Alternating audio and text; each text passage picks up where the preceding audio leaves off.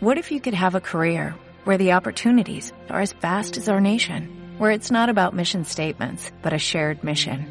At U.S. Customs and Border Protection, we go beyond to protect more than borders, from ship to shore, air to ground, cities to local communities. CBP agents and officers are keeping people safe. Join U.S. Customs and Border Protection and go beyond for something far greater than yourself.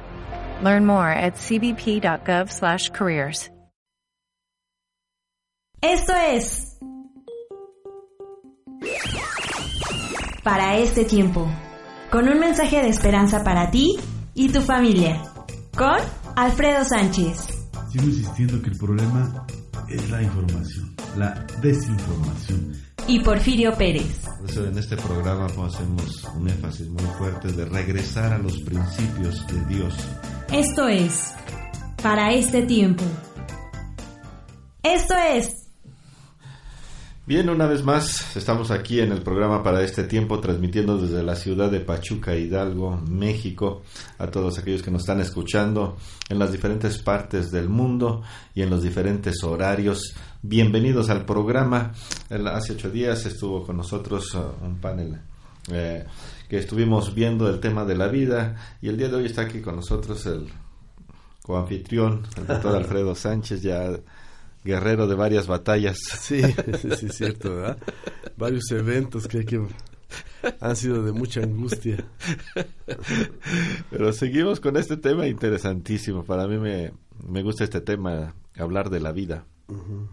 Me acuerdo de una canción de Alberto Cortés que dice, ¿qué cosas tiene la vida, Mariana? Cuando más alto volamos, más duele la caída. Eh, también tenía otra donde dice que que estoy viviendo la mitad de vivir, la mitad de mi muerte. Estoy muriendo en la mitad de mi vida. Ajá, depende de, qué lado se ve, hacia del inicio o del final. Hace ocho días hablábamos acerca de los dos términos que hay en la Biblia para describir la vida, la vida física y la vida espiritual o la vida eterna, que son dos conceptos que no se pueden separar, ¿verdad? Porque desde el inicio Dios hace al hombre con la capacidad de poder vivir para siempre. ¿no? Eh, eh, el, libro de Génesis, Génesis, es extraordinario cuando uno ve, bueno, conozco algunos maestros que han dedicado toda su vida a los primeros 11 capítulos del libro de Génesis. Dice que ahí, está, interesante, ahí está todo, todos los fundamentos de todos los temas que uno quiera tocar, que ahí los encuentra uno. Sí, la situación es que cuando solamente tenemos la, la información intelectual, eh, realmente eso no, no nos puede servir mucho, al contrario, ¿verdad? Nos puede servir para, para muerte. Pero por eso el Señor Jesús vino y le dio vida, el Espíritu le dio vida, ¿no? Eh, aquí la situación es comer del árbol de la vida, ¿no? No solamente del conocimiento. Si nosotros, por eso le decían a Jesús que y él decía, ¿no? Que sus palabras son vida y espíritu. Necesitamos entonces a esa a esa aplicación de los esos 11 versículos la aplicación de la palabra de Jesús, el espíritu, la inspiración de Jesús, ¿no? Para poder entender eso como correctamente debería ser. Y aquí ya hay otro tema, ¿no? De, de lo que está uniendo ya el término vida con el término las palabras o la palabra. La palabra, sí la palabra es vida. Me hizo recordar el libro, el libro de Proverbios cuando dice que, que la vida y la muerte están en el poder de la boca. De la boca, sí. Ajá. Entonces hay vida y hay muerte en las palabras. Como le decían a Jesús, ¿verdad? Entonces, ¿A dónde iríamos si solo tú tienes palabras de vida eterna? Entonces, son conceptos que ya están, eh, se están hilando, ¿no? La, la vida, las palabras. Y bueno, hoy estamos viendo nuevamente, quiero recordar la definición de la palabra Zoe, que se utilizó en el Nuevo Testamento para describir la vida. ¿Es griego? Es griego. Y este, dice que ese, ese término se describe para el sentido absoluto de lo que es la vida y que solamente se puede encontrar en Dios. Y, y es aquello que Dios desde el principio ha querido que el hombre tenga. Y en el principio, pues había lo que decíamos hace ocho días de una condición, la condición para tener esa vida absoluta. Nada más le dijo, nada más no comas de este árbol, de la ciencia del bien y del mal. Y si no hubiera comido, eh, esa es una hipótesis, ¿verdad? que, no, hubiera, comido este, eh, Adán y Eva, pues estaría... No, pues seguirían siendo perfectos totalmente como el Señor, ¿verdad? Que es lo que ha querido desde el principio, ¿no? Pues a mí me llama la atención a veces cuando leemos, por ejemplo, en Éxodo L24, me parece 24, donde habla que y le dice el Señor a Moisés, yo te que obedezca los mandamientos, no, te doy la palabra y los mandamientos. Y uno dice, bueno, ¿qué no palabra y mandamientos? Eh, la, o la Torah o la instrucción, ¿no? te doy la, el Pentateuco, te doy la escritura y, y los mandamientos. Y uno, yo siempre había pensado que era lo mismo, pero uno dice, bueno, ¿por qué le dice dos cosas? ¿Por qué le dice que obedezcas la, la, la palabra, la escritura y los mandamientos? Creo que es 12, 24, 12 horas. Entonces, como que la, la, la palabra es una cosa y obedecer los mandamientos es otra. Me da la impresión de que la palabra es algo que nosotros podemos leer, pero si no la aplicamos, solamente es muerte. Por eso él dice, te doy la palabra, la instrucción, este, y la y los mandamientos para que los enseñes, ¿verdad? Somos realmente almas parlantes, ¿no? Almas parlantes. Nosotros somos los únicos que podemos hablar y como que eso es lo que da vida, ¿no? Por eso el Señor nos dio a, esto. Somos espíritus hablan, que hablan, espíritus diferentes a los animales, a la otra, al otro tipo de vida, a la flora, a la fauna, ¿no? ¿Ah, Entonces necesitamos la, la instrucción y los mandamientos. Eh, son diferentes. Como si, como si Jesús fuera eh, la, la, forma de poder aplicar los mandamientos. ¿Verdad? Como decía Santiago, ¿no? Muéstrame tu fe sin obras. Me da, me da mucho preocupación conmigo mismo y con la gente, a veces los hermanos, que, que no damos mucho fruto porque considero que solamente nos basamos en la escritura, en esos mandamientos, en esa en esta instrucción, en esta escritura, sin que y, no damos el fruto correcto, es decir, por no obedecer los mandamientos.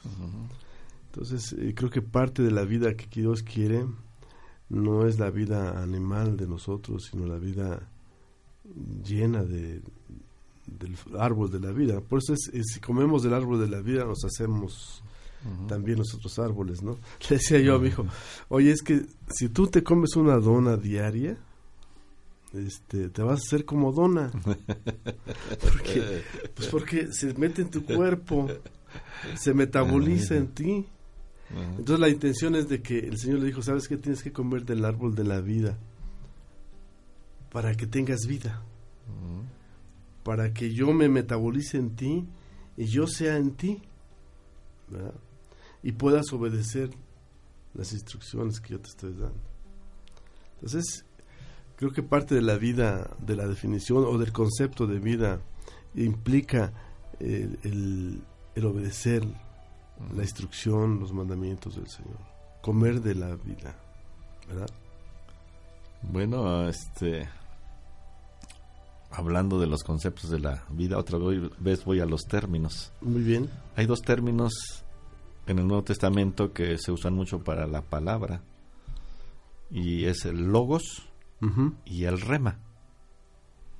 El logos para la palabra, para eh, lo que está escrito, para ya sea la palabra oral o la palabra escrita, es el logos. Logos pero el rema es el término que se le da a lo que es la palabra de Dios. Y la palabra de Dios es mucho más que aún espero no confundir a algunos, es mucho más que este libro que conocemos, que es la Biblia. La palabra de Dios es mucho más. Por eso algunos, inclusive algunas corrientes dicen que eh, no es tan correcto decir la palabra de Dios el libro, aunque sabemos que tiene la palabra de Dios. Eh, la Biblia es la palabra de Dios y también es la palabra de los hombres. Pero la palabra de Dios es mucho más que este libro. Ah, sí, contiene la palabra de Dios, pero la palabra en sí de Dios es mucho más abundante, mucho más grande de lo que nosotros podemos comprender. Porque por la palabra de Dios se hizo el universo. Por la palabra eh, de Dios fueron creadas todas las cosas. La palabra, o sea, la palabra de Dios es mucho más poderosa. Está impresa aquí en este, los pensamientos de los hombres que fueron inspirados, sí, sí. Pero a lo que voy, eh, por eso dicen que algunos realmente el término correcto de la Biblia deberían de ser las escrituras. Ajá. Porque la palabra de Dios es mucho más amplio, mucho más vasto, que no lo podemos encerrar en un volumen. Claro. Ajá. Entonces, volviendo a, este, a este punto de palabra e instrucción, bueno, nos dio esta, palabra, esta parte de la palabra que es inspirada, que me llama mucho la atención. Por ejemplo, en el libro de Éxodo, capítulo 20 y Deuteronomio 5, que nos habla de los mandamientos mayores, o lo que es conocido como los diez mandamientos, dice ahí que fue escrita por el dedo de Dios. Ni siquiera lo escribió Moisés. ¿Ah? Porque eran conceptos que Dios quería que el hombre, eso es lo que yo entiendo, de todas las generaciones, de todos los tiempos, considerara estos mandamientos, porque al final de, de esta narración dice lo siguiente, ¿quién diera que tuviese tal corazón y que me temiese y guardase todos los días todos mis mandamientos para que a, para que a ellos y a sus hijos les fuese bien para siempre? Wow. Sí. A, veces, hoy te vas haciendo recordar como cuando a veces nos preguntan, bueno, pastor, ¿y cómo debo de leer la Biblia? Este, ¿qué tengo que ver de la Biblia? ¿Cómo lo puedo estudiar? Entonces, le digo, sabes que lo primero que tenemos que hacer es este pedir la guía del Espíritu Santo, la inspiración del Espíritu Santo, que venga lo que dice usted la palabra rema, para que podamos entender eso y interiorizarlo. Si no se queda nada más en la mente y eso es muerte. Por eso dice que la palabra mata, más el Espíritu vivifica. Es decir, necesitamos sobre la palabra el vertir del Espíritu Santo, la inspiración del Espíritu Santo, para que esa palabra se, se, vuelva vida y la podamos comer. Y en ese momento estamos comiendo del árbol de la vida. Es cierto, el, pueblo de Israel cuando salió eh, buscaba formarse como una nación, buscaba una cultura nueva, una transformación nueva, un gobierno nuevo, una, una forma de crecer, una forma de, integración. Pero no lo podía hacer si no tenía entendimiento, es decir, eh, podía, es como si nosotros, yo leo esto y solamente estoy viendo, no hagas esto, si haces esto, te va a pasar esto. Pero cuando tienen, viene la palabra, la inspiración, el espíritu sobre esa escritura y yo la como, se convierte en mí en vida ya no en muerte. Y entonces yo voy a obedecer los mandamientos, ¿verdad? Jesucristo vino a despertar una conciencia para poder entender esta palabra. Es decir, esto crece en nuestra... Eh, yo creo que la conciencia es algo fundamental para poder entender la palabra.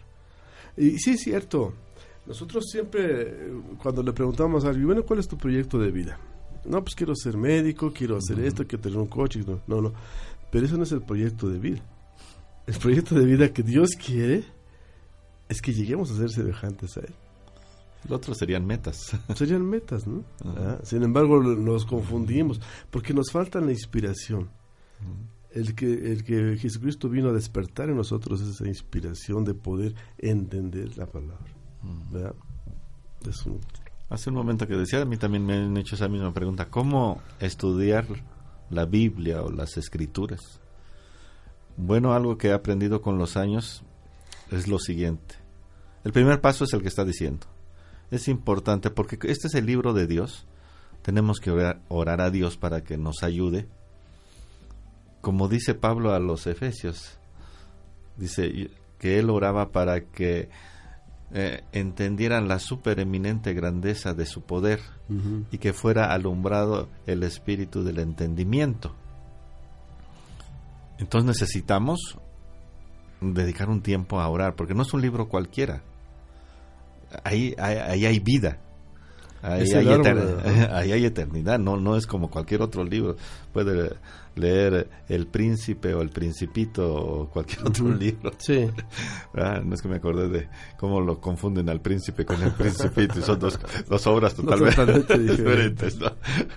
Y eh, la Biblia es un libro diferente.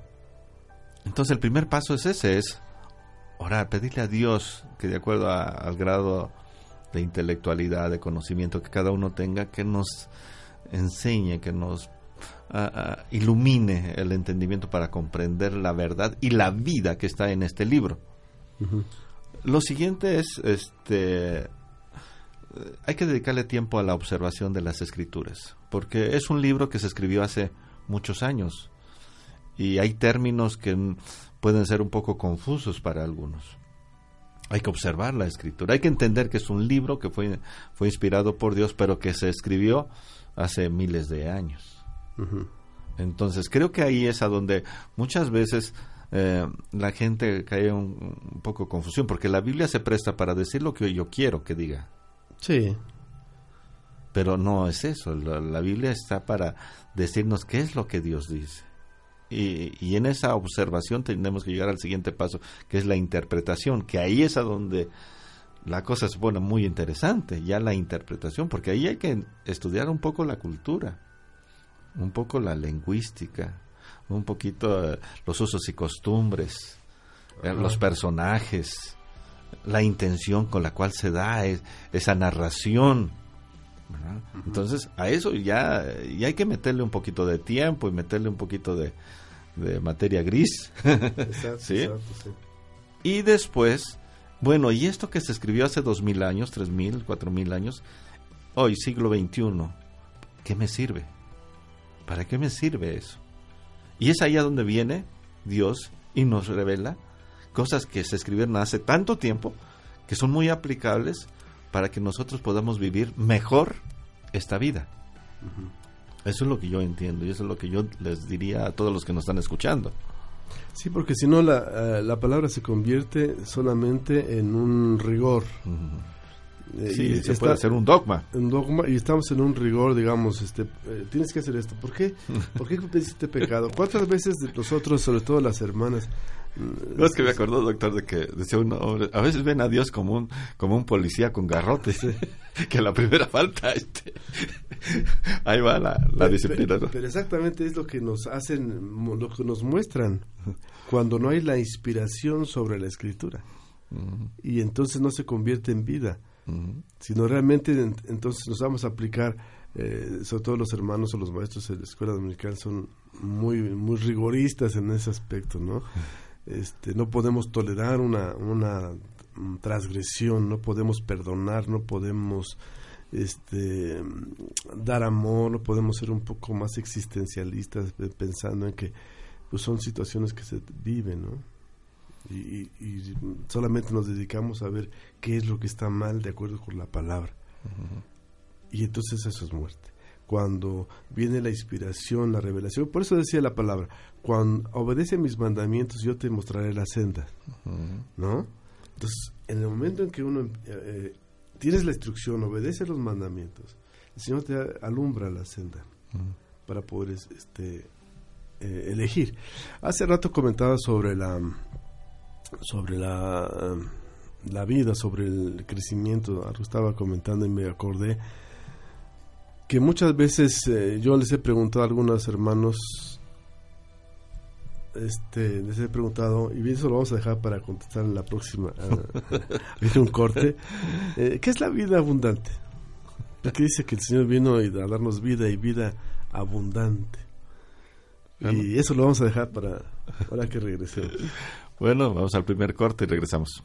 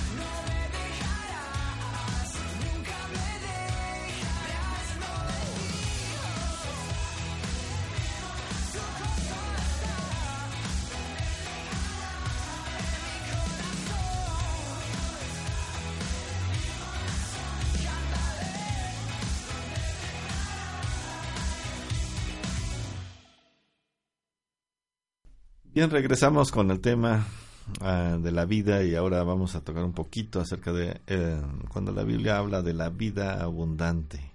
Bueno, hay mm. congregaciones que aún se, así se llaman, ¿verdad? Ajá. La vida abundante, la vida abundante. Uh -huh. Uh -huh. El concepto que nosotros tenemos de vida abundante es una vida intensa, profunda, intensa, en todos sus aspectos. Eh, intensa en, en en el disfrute, intensa en el placer, intensa en todos los aspectos. Y, y, tener una vida intensa que pueda disfrutar uno de, de un lago, de un paisaje intensamente, eh, no depende de las acciones que yo haga, de la rapidez con la que yo haga las cosas, sino depende de unas buenas decisiones. La vida abundante, la vida intensa depende de mis decisiones, de mis buenas decisiones o malas decisiones. Si nosotros tenemos malas decisiones, nunca tendremos esa vida intensa que el Señor nos ha dicho. Entonces necesitamos para esta vida, y estamos hablando de la vida, ¿no? Eh, para esta vida abundante que el Señor nos promete, es cuando nosotros tenemos que tomar buenas decisiones. Y para tomar buenas decisiones necesitamos tener el entendimiento y conocer la voluntad de Dios. ha llegado momentos en que estando en la casa eh, solamente pues, tenemos nomás dos árboles, pero hay, hay este hay muchos pájaros y ha habido a veces en que estando ahí en la casa tranquilo disfruto con tanta intensidad esos momentos de, pelear de los pájaros y les digo, ¿cómo es que se andan besando y correteando estos animalitos con tantos problemas y con trop encima? Pero eso me permite tener una vida abundante, intensa. ¿no? Entonces yo creo que depende de mucho de las buenas decisiones que tomamos en la vida. Sí, las decisiones van a marcar la calidad de vida. Eso lo, lo podemos ver a lo largo de, de la historia de la humanidad. Desde un principio hasta nuestros días, de acuerdo a, a, la calidad, a las decisiones que el hombre toma, pues es la calidad de vida que va a tener.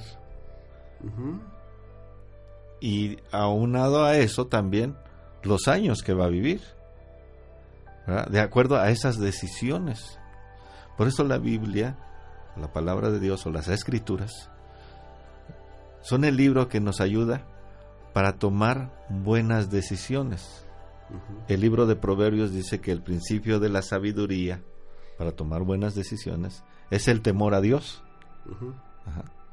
Y quien lee la Biblia, quien lee las escrituras, quien lee eh, este maravilloso libro llamado Biblia, ¿verdad? Este va a, a considerar mejor sus decisiones dice el libro de Proverbios, porque al leer este libro, el sabio aumentará su saber, pero aquel que no lo es podrá ser sabio.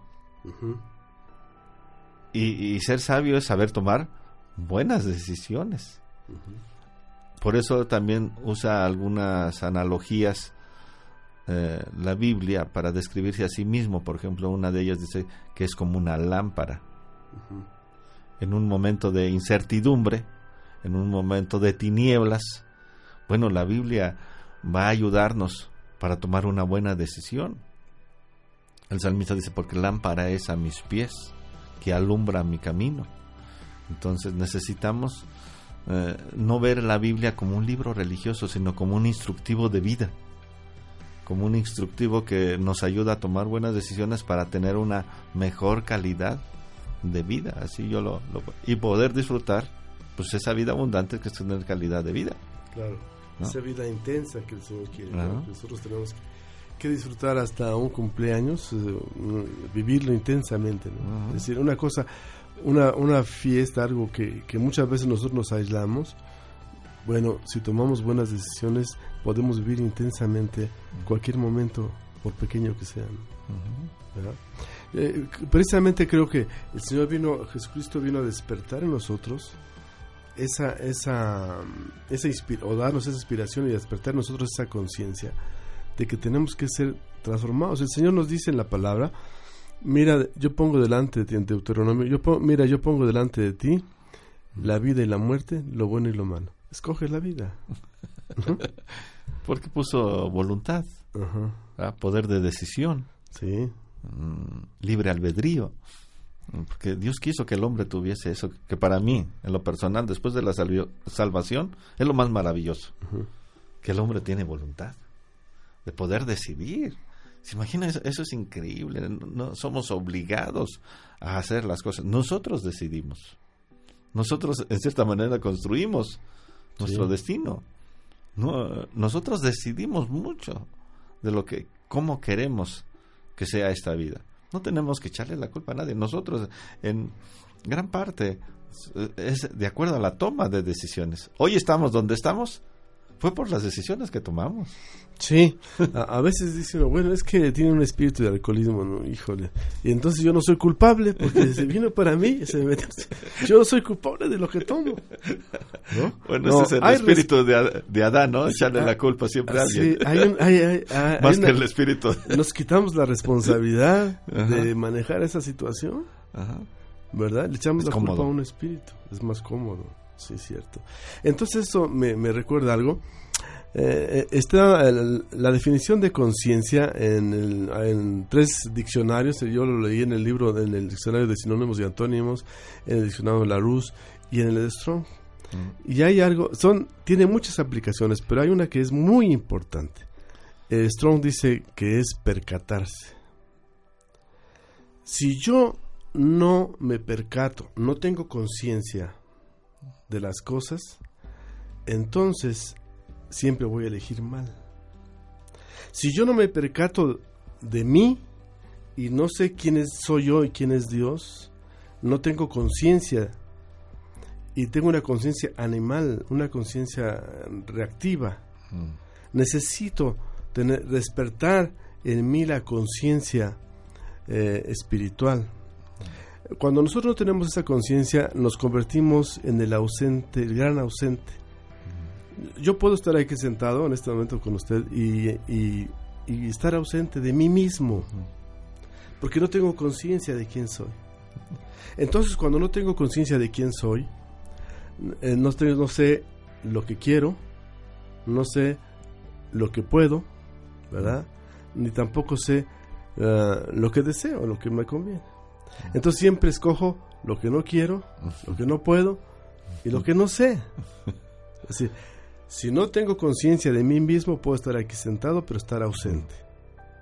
Puedo ser ingeniero, doctor, lo que sea, pero si tú no tienes conciencia espiritual, no tienes, eh, no existes.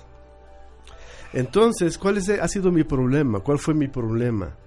Pues mi problema fue que elegí lo que no quería, porque no sabía lo que quería. Elegí lo que no sabía, porque no sabía nada. Ahora ya sé lo que sé y elegí lo que no podía.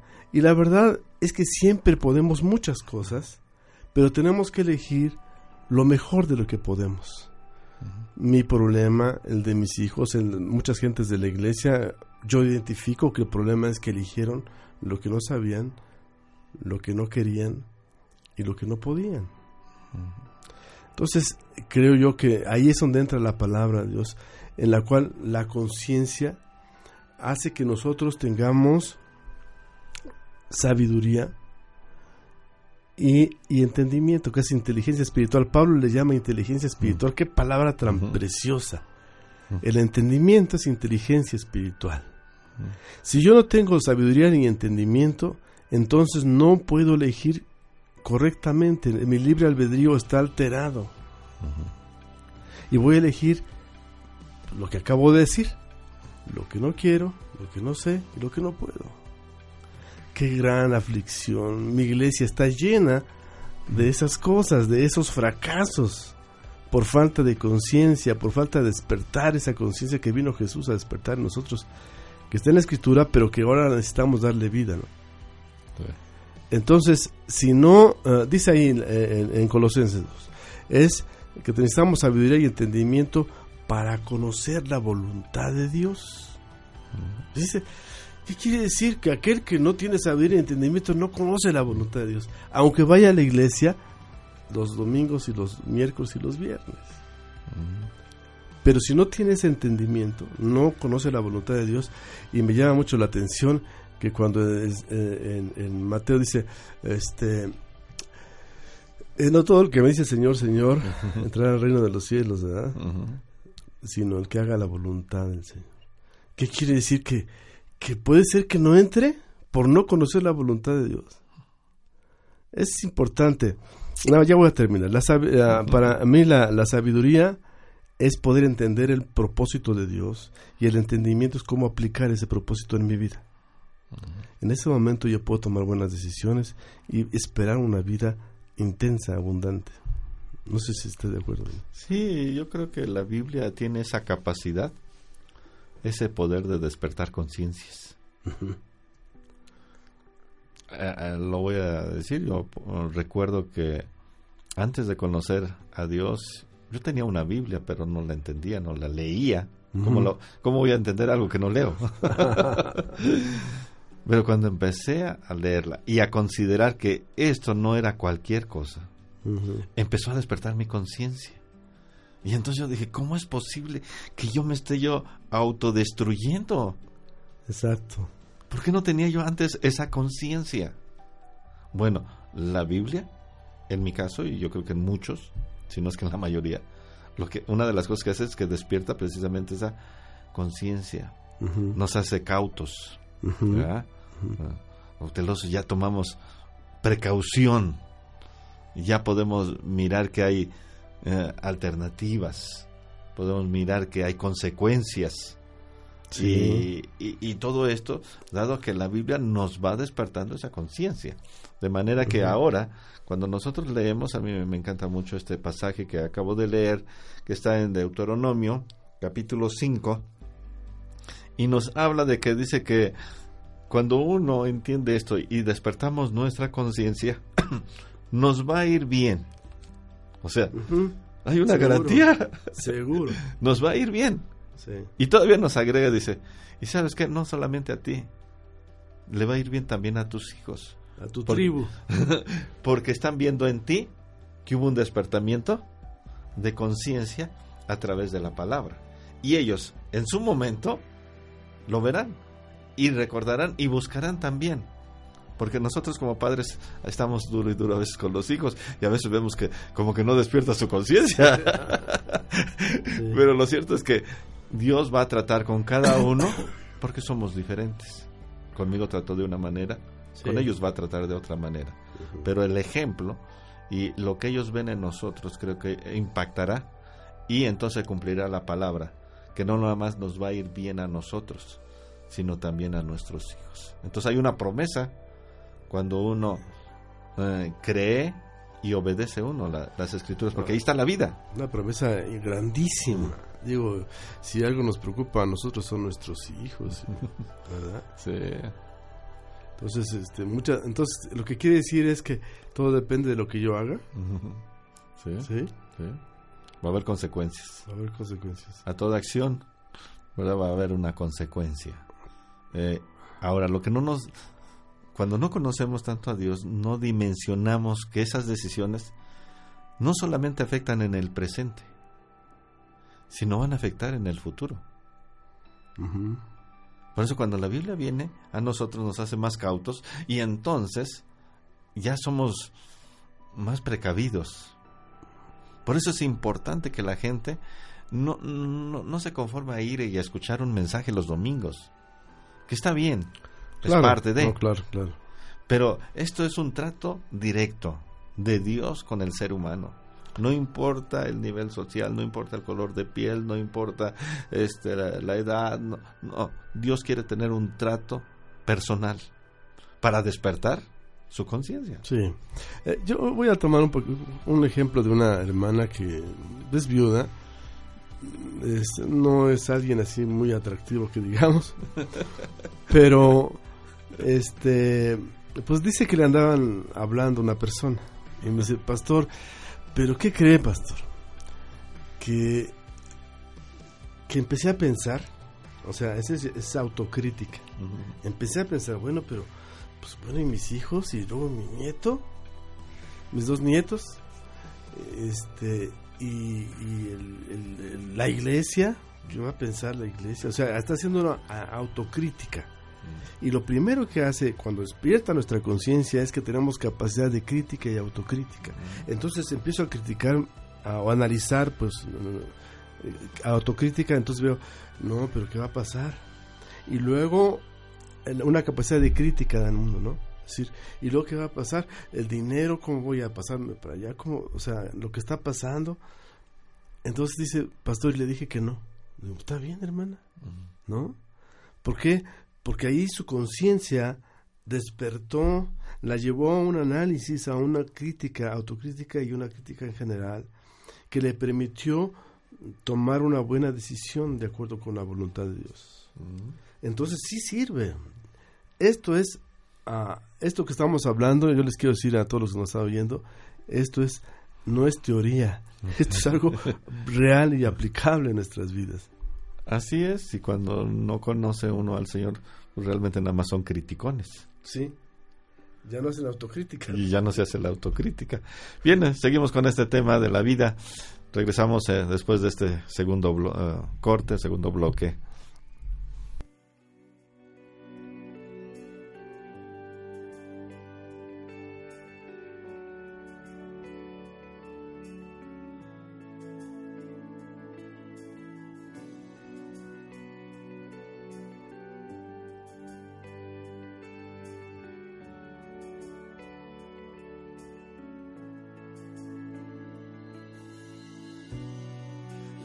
sangre de Jesús.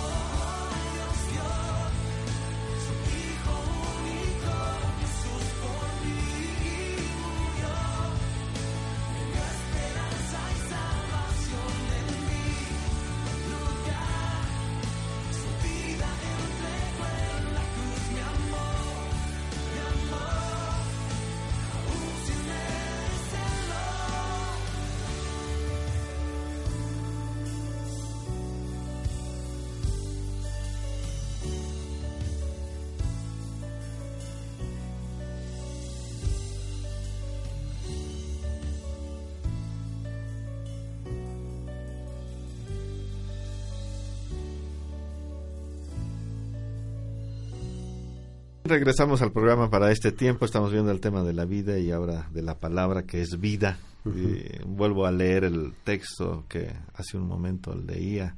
Dice, ¿quién diera que tuviese tal corazón? Hablando Dios. Que me temiese y guardase todos los días, todos los días, todos mis mandamientos, todos mis mandamientos. O sea, como que a Dios le gusta todo, ¿no? Todo o nada. Sí, no el diezmo. para que a ellos y a sus hijos les fuese bien para siempre. Encuentro aquí que hay tres cosas que espera Dios de nosotros, los seres humanos. Uno, obediencia. Otra, sinceridad. Y otra, compromiso. En este versículo. Y a veces dicen, bueno, este, son diez mandamientos. No, los judíos prácticamente ellos guardaban 613 mandamientos que tenían que estar guardando. Y es interesante ver que 365, esa cifra, 365, de esos mandamientos dicen qué no hacer. Pero 248 dicen lo que sí se debe de hacer. Entonces, la Biblia no nada más nos dice lo que no, sino también lo que sí. Y es como un padre con un hijo, ¿no?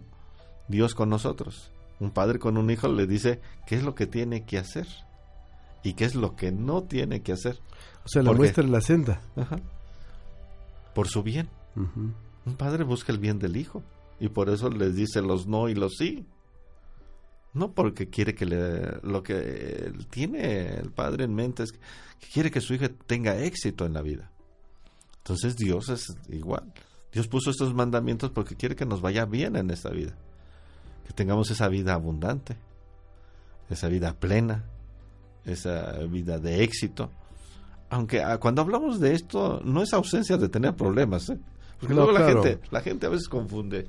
Porque cuando hablamos de estos términos, piensa la gente... Que nunca se va a enfermar. que nunca se va a enfermar. Que, no va a tener problemas, que no, no, va a pasar por crisis. No, no. Eso eso va a pasar. Pero la vida plena, la vida exitosa, la vida abundante, es conocer por qué estamos aquí, para qué estamos aquí, y que si hacemos lo mejor, bueno, esa es la parte que nos corresponde. Y lo que ya está fuera de nosotros, pues eso ya es una cuestión de Dios. Y la vida se, se lleva de una manera más descansada, ¿no, doctor? Sí. Bueno, eso solamente cuando aplicamos, miren, las, las soluciones Mm, divinas, las soluciones divinas tienen que descender en realidades humanas. Es decir, acaba de, acaba de decir, por ejemplo, algo muy, muy precioso eh, el texto que leyó. Y es una convicción, es una realidad. Pero si eso no, no la descendemos, no la bajamos a una realidad humana en nosotros, realmente se queda ahí. No tiene ninguna aplicación. Entonces necesitamos que realmente eso pueda tener vida en nosotros, ¿verdad? Es como si nosotros fuéramos el, jardín del Edén y el Señor hubiera puesto en nosotros el árbol de la vida y el árbol del conocimiento. Tenemos que comer del árbol de la vida, hacernos vida nosotros también. Si no, nomás el árbol del conocimiento no, va, no se va a aplicar, no lo podemos aplicar. Necesitamos eh, el, el entendimiento, la sabiduría, la tener conciencia de lo que hemos estado hablando. Sigo leyendo esta parte de la eh, escritura que dice, Dios, mirad, pues, que hagáis como Jehová, vuestro Dios, os ha mandado. Y luego sigue diciendo, no te apartes a diestra ni a siniestra y esto lo, escuchamos en varios pasajes, ¿no? Nunca te apartes ni a la derecha ni a la izquierda. Enfócate en, estos principios. Enfócate, no, no, no, te desvíes. Y termina diciendo este, eh, este pasaje, andad en todo el camino de vuestro Dios que os ha mandado para que viváis. Ahí está. Sí. para que viváis. Y, uno dirá, bueno, todo el mundo vive. No, no, pero aquí está hablando de otra clase de vida. Sí, no, no, no, no la vida animal. ¿no? Porque hay quien cree que eh, nace, crece, se reproduce y muere. No, aquí la Biblia está hablando de esta vida, de saber el propósito por el cual estamos en esta tierra, que tenemos un destino. Sí, de la vida eterna. Dice aquí que os ha mandado para que viváis. Y agrega, y os haya y os vaya bien y tengáis largos días en la tierra. Oiga, pues entonces vale la pena. Sí, claro. Si usamos un poquito de criterio, yo muchas veces le digo a la gente, pues prueben, prueben, eh, eh, eh, esto es la verdad, aquí hay vida, sean sinceros, comprométanse, obedezcan lo que dice la, la escritura y como consecuencia tendrá que venir lo que dice que va a venir. Porque hay gente que no obedece, que no es sincera, que no se compromete y quiere que le vaya bien. Pero al otro, eso? al otro día que pide, ¿no? Además. no funciona así. No funciona así, no funciona así. ¿Cómo va a funcionar? Pues de la medida que nosotros obedecemos a Dios, le creemos, somos sinceros, somos transparentes, somos genuinos y, y nos comprometemos, hacemos un compromiso con Él. Y entonces resulta lo que Él dice vamos a vivir. La vida la vamos a ver de, de, otra manera. Yo les digo, cuando uno no conoce a Dios, hasta ni la comida sabe. Ni se disfruta aún los alimentos. Cuando uno conoce a Dios, sabe uno, va a disfrutar hasta esos frijolitos con el pasote. Claro, claro. ¿No? Porque va aprendiendo que hay cosas que las va ubicando en su, en su lugar. Como el matrimonio, no es cosa de tres, no, no, de dos. Pero entendiendo bien, ¿no? Dios, el hombre y la mujer. Así es. Y dice, y para que te vaya bien. Hoy mucha gente quiere que le quiere irle bien. Pues aquí está la palabra. Obedézcala, créala, sométase. Tiene que irle bien. Porque Dios no miente. Exacto, sí. Tiene que hacer la parte de él. Para que dé fruto. ¿Verdad? si no si no nos da fruto este si, si yo como del árbol de la vida y forma parte de mí pues tengo que dar fruto y es un buen fruto como estábamos leyendo ¿no? y luego dice que para que haya largos días o años de vida nos aumente eh, creo que esta es la regla aunque siempre va a haber la excepción pero esta es la regla yo, yo puedo mirar que hombres que han servido a Dios, la mayoría goza de larga vida, dependiendo la época. Y aún voy a mencionar, mi padre, usted lo conoció. Sí, sí, sí, tuve la bendición de conocerlo. Fue un hombre que conoció al Señor en los veintitantos años de edad y nunca se apartó y sirvió desinteresadamente al reino de Dios. Para mí fue un hombre siempre muy comprometido con la obra. y a él le detectaron diabetes como a los 52, 53 años. Y mi papá no se cuidaba, doctor. Le decía a uno que no comiera ciertas cosas y cuando lo veíamos ahí estaba. No, y luego en las iglesias que le invitan a uno, tiene que comer lo que nos dan. Pero aún con todo eso que no se... Mi padre vivió 83 años. Sí, muy buen tiempo. No tuvo... Quedó muy huérfano de padre y de madre. Eh, no tuvo una educación académica. Dice que... Dice, pues creo que nada más fue medio año a la escuela. Eso fue increíble porque dice que él aprendió a, a leer con la Biblia. Ah, qué bendición. Eh, hacer cuentas se compró un librito con uno más uno igual a dos y, y, iba memorizando los números de esa manera. Él fue autodidacta, nadie le, casi nadie le enseñó. Y fue para mí un pequeño empresario que tuvo éxito. éxito. Pero volviendo a la vida, yo, yo eh, recordaba a mi papá, ¿cómo vivió tantos años ahora que yo veo? Si no se cuidaba, si a veces la vida que llevó, porque se cumplió este versículo. Sí. Y como en este caso de mi padre, yo he visto en muchos otros casos. Dios cumple su palabra. Queremos una vida plena, una vida...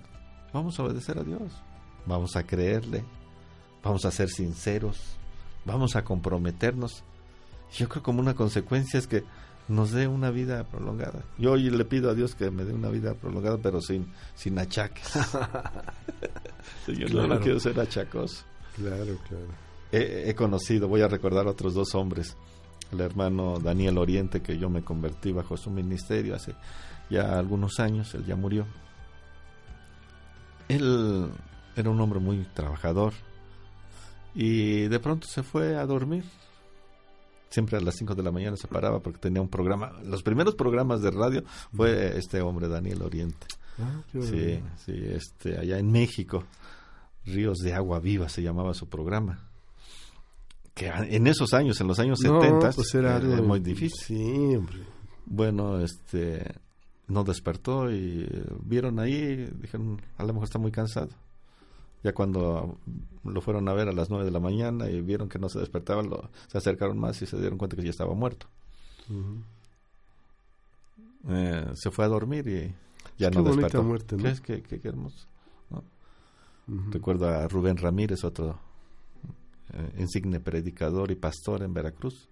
Dicen que caminando vino y se desvaneció dos días y se fue. Y yo digo, son muertes que son impactantes, pero de alguna manera Dios es bueno con, eh, con ellos, No, porque no, no. Y yo a veces digo, también yo quisiera así de que tal vez sea fulminante, que no tenga que darle pena a nadie, ¿verdad? Y, y que no tenga yo que depender de nadie, le pido a Dios, ¿verdad? que sea fulminante, o sea un sueño, como dice la Biblia, Sí. un sueño, la vida, ¿no? Creo que Dios puede cumplir algunas cosas. Entonces, pues hay que pedirle también cómo quiere uno morir, ¿no? Sí, claro. Bueno, hay algo que, que me ha llamado la atención es de que es importante, como dice de Timo- le dice Pablo a Timoteo, eh, una, una fe sincera, un corazón puro y una conciencia limpia. Y cuando oí que hace rato que leyeron de que era todos los días, dije, sí es cierto, todos los días tengo que limpiar mi conciencia de transgresiones, de cosas, para que podamos gozar de eso, ¿no? Eh, el leer la palabra nos hace que tengamos corazones puros, ¿verdad? Y va creciendo nuestra fe y, as- y nuestra fe va siendo sincera. Entonces creo que podemos acercarnos al Señor con esa convicción de que estamos eh, buscando un corazón puro. Él está buscando corazón puro, una conciencia limpia, que todos los días tendremos que hacerlo. Porque si bien es cierto es que el Señor nos perdonó y nos ah, salvó de la, de la condenación eterna, pero, pero a diario cometemos algunos errores o transgresiones, por la cual tenemos que limpiar nuestra conciencia, como dice la palabra, en la sangre de Cristo Jesús. Entonces, eh, si estamos caminando en este tenor y esta solución o convicción divina la aterrizamos, la descendemos en una realidad de nosotros, creo que podemos lograr esa vida de la cual estamos hablando, esa vida plena, intensa. Ahora, es cierto, me decían, pastor, pero es que tengo derecho a, a- a enojarme. ¿No? Si, las, si mi familiar me hizo esto, esto y esto y no me lo merecía, pues me enojo y no la perdono. Porque, porque, mis- bueno, entonces, digo, sí, sí tienes derecho, la Biblia dice que todo es lícito, pero no te conviene, hermano, ¿no? No te conviene estar enojado, más vale por ti que, que, que limpies eso, que arregles esa situación, que limpies tu conciencia y que trates de buscar en esta vida eh, de darle el amor que ella necesita. Tienes que pensar todo lo que ella sufrió y que eso que te hizo es una consecuencia de lo que te hizo. Tienes todo el derecho de enojarte, de odiarla, de, de todas las cosas, pero no te conviene, como dice la palabra. en esta vida vas a desaprovechar tu tiempo, tu vida, ¿verdad? Odiando en lugar de arreglando las cosas. No sé. Bien, pues esta, esta vida se nos está yendo como el programa. y ya nos fue, ya se nos fue una hora más de esta vida, doctor. Ah, sí, es cierto. Ya no regresará. Y queremos agradecer a todos los que nos escuchan, ¿verdad? Eh, felicitarles. ¿Y qué podría decir? Disfruten esta vida. Y a, a- alguno de los conceptos que damos es con el fin de que puedan lograr, como nosotros lo intentamos, tener esa vida plena, esa vida de éxito, esa vida abundante. Hasta la próxima. Hasta la próxima, doctor. Hasta la próxima. Gracias. Gracias por escuchar. Para este tiempo, un mensaje de esperanza para ti y tu familia. Te esperamos en nuestra próxima transmisión. Hola, buenos días, mi pana. Buenos días, bienvenido a Sherwin Williams. ¡Ey! ¿Qué onda, compadre? ¿Qué onda? Ya tengo lista la pintura que ordenaste en el ProPlus app. Con más de 6.000 representantes en nuestras tiendas listos para atenderte en tu idioma y beneficios para contratistas que encontrarás en aliadopro.com. En Sherwin Williams somos el aliado del PRO.